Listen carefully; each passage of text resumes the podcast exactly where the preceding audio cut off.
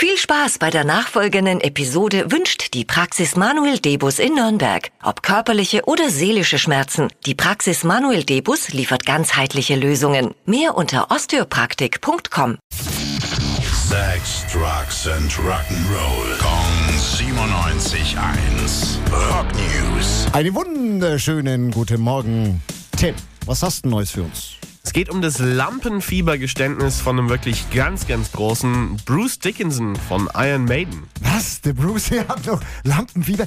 Äh, Der ist doch schon seit Ewigkeiten mit Maiden unterwegs. Ja, über 40 Jahre machen die schon Musik und touren über alle Bühnen, aber anscheinend wird er vor den ersten Shows bei der neuen Tour immer noch richtig nervös, kriegt panische Angst, dass er was Falsches singt Wahnsinn. und dass er den Mund aufmacht und Ja. gar kein Ton rauskommt. Also, also nervös bin ich im Studio ja auch noch ab und zu, aber ich habe eher Angst davor, dass wieder mal irgendein Quatsch rauskommt. Ja, ähm, du kannst es aber vielleicht auch machen wie Bruce Dickinson, der hat sich nämlich zur Beruhigung immer alle Songtexte ausgedruckt auf die Bühne gelegt, damit er im Notfall nachlesen kann. Angeblich hat er es bislang aber noch nie gebraucht.